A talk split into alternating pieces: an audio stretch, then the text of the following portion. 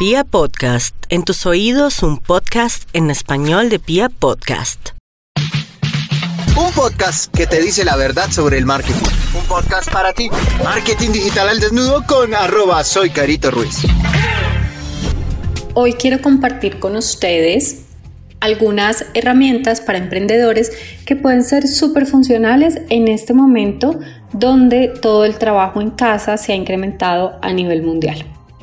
Una de estas grandes herramientas que siempre utilizamos dentro de nuestra agencia es para compartir archivos, por ejemplo, es Dropbox, que yo de Dropbox pues tengo el plan empresarial, porque personalmente me gusta mucho más que Google Drive y la razón es que yo uso todos, todos los dispositivos que yo uso son Apple y lo que yo hago es que en todos mis dispositivos instalo Dropbox. Entonces yo nunca uso la memoria de mis dispositivos, ni de mi computador, ni del portátil, ni del iPad, ni, o sea, de ninguno de mis dispositivos nunca uso el disco, sino que siempre instalo mi carpeta de Dropbox, entonces todo lo tengo digitalmente. De tal forma que si fui a una reunión con un cliente y incluso se me quedó el portátil, ok, no importa, desde mi celular puedo ver absolutamente todos los documentos que tenga allí.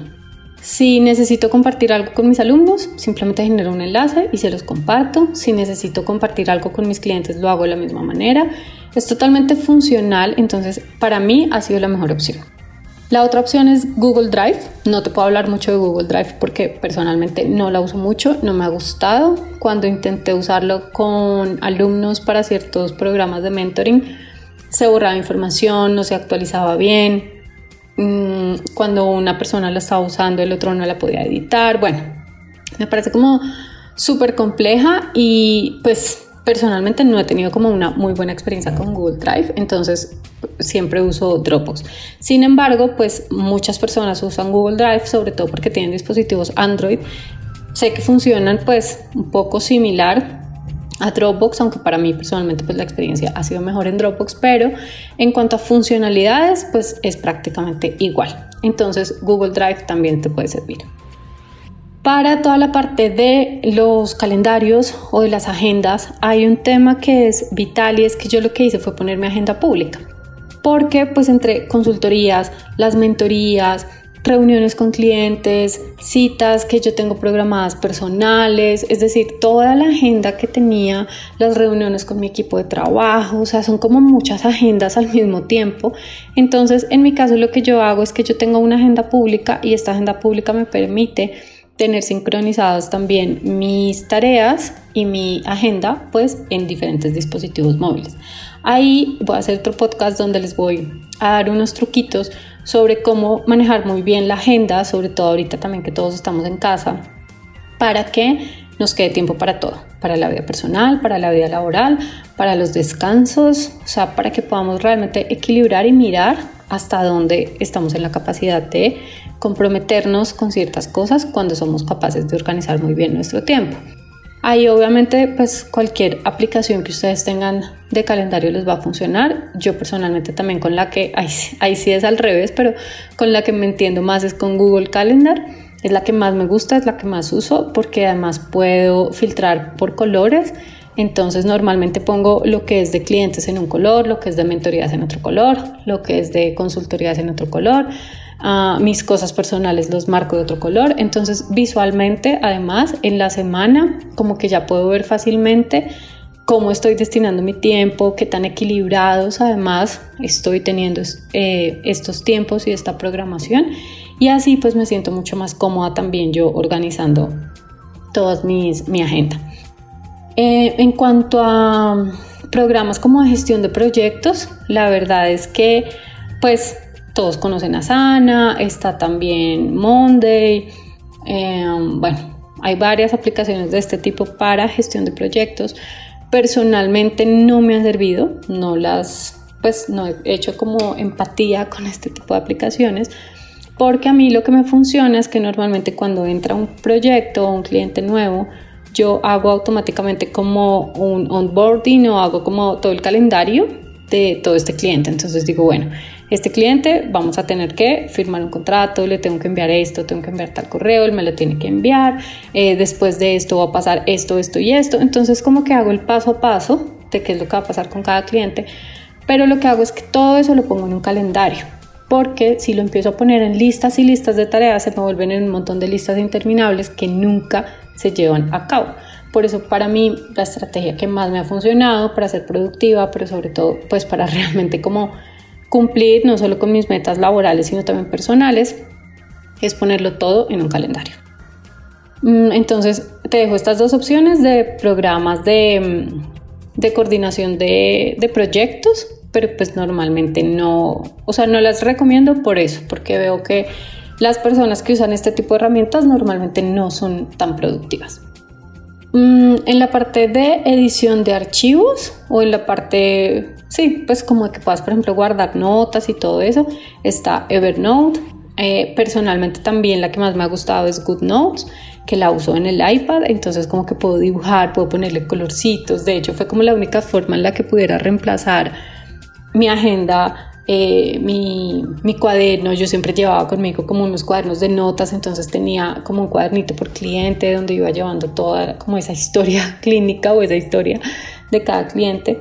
Y realmente fue la única aplicación que logró volverme 100% digital en esa parte. No lo había logrado porque yo soy como muy de colorcitos, de escribir, de tener como ciertos mapas mentales o cosas con colores, pues que me ayuden a recordar mucho más fácil. Entonces GoodNotes fue la que a mí mejor me funcionó. Está también, pues, bueno, las de notas que están en todos los dispositivos. Está también todo el tema de documentos que lo tiene tanto Apple como Android. Eso también te puede funcionar. Entonces, esas te sirven como pues para toda la parte de gestión de archivos, de guardar notas, eh, URLs, cositas para leer después, bueno, todo ese tipo de cosas. En cuanto a em, campañas eh, pues como aplicaciones que nos sirvan para medir nuestros impactos digitales o las acciones que estamos haciendo en campañas, pues claramente está como toda la parte de Google Analytics y yo les recomiendo la aplicación de anuncios de Facebook. Con esa aplicación pues ustedes pueden ir viendo todas las métricas. En cuanto a la parte de mailing, yo siempre les recomiendo básicamente dos. Si ustedes tienen un presupuesto muy, muy, muy bajito, les recomiendo usar Lead Lovers. Recuerden que nosotros somos partners para Latinoamérica de muchas marcas de email marketing. Entonces, si ustedes nos escriben, seguramente les vamos a poder conseguir cuentas de estas marcas con descuentos a veces hasta el 70%. Entonces, pues en eso ya saben que nos pueden contactar, les podemos ayudar. Ustedes simplemente nos dicen que está, escucharon el podcast eh, de marketing al desnudo y ya con eso nosotros les ayudamos a conseguir estos precios. Entonces en mailing nosotros les recomendaríamos esta aplicación de Lead Lovers que como les digo pues podríamos darles un precio súper especial. También les recomiendo que es la que yo más uso, o sea de hecho es la que uso con mi marca y con mis clientes, que es Infusionsoft. Es la que más uso porque me parece la más profesional, me parece la más completa, me parece que además me ahorra miles de horas de trabajo en un montón de cosas. Eh, me ahorró además un montón de dinero porque yo pagaba por otras aplicaciones para tener lo que ahora tengo en una sola. Entonces, pues también como que les recomiendo eso un montón. Y si definitivamente tuvieran como que empezar con algo gratuito, yo les diría que probaran con Benchmark. Benchmark Email Marketing es una muy buena herramienta fue la herramienta de hecho con la que yo empecé hace, no sé, siete años, cinco años o algo así. Eh, entonces, pues fue una muy buena herramienta y también la recomiendo mucho cuando necesiten empezar de forma gratuita. En cuanto a la parte de administración de redes sociales, lo que les recomiendo es que usen el Creator Studio de Facebook. Es gratuito, es legal, les sirve tanto para Facebook como para Instagram. Pueden programar sus contenidos, pueden responder todos sus comentarios, o sea, pueden como gestionar todas las redes sociales desde allí. Entonces les recomiendo que usen el Creator Studio. Estas son como las herramientas que quería compartir hoy con ustedes que pues normalmente como que cuando tenemos nuestro propio emprendimiento nos toca aprender un poquito de todo, nos toca tener como diferentes herramientas entonces hoy les comparto estas que son las que yo normalmente más uso, espero que les sirva y ya saben que cualquier duda o lo que necesiten me pueden contactar a través de mis redes sociales arroba soy Carito Ruiz.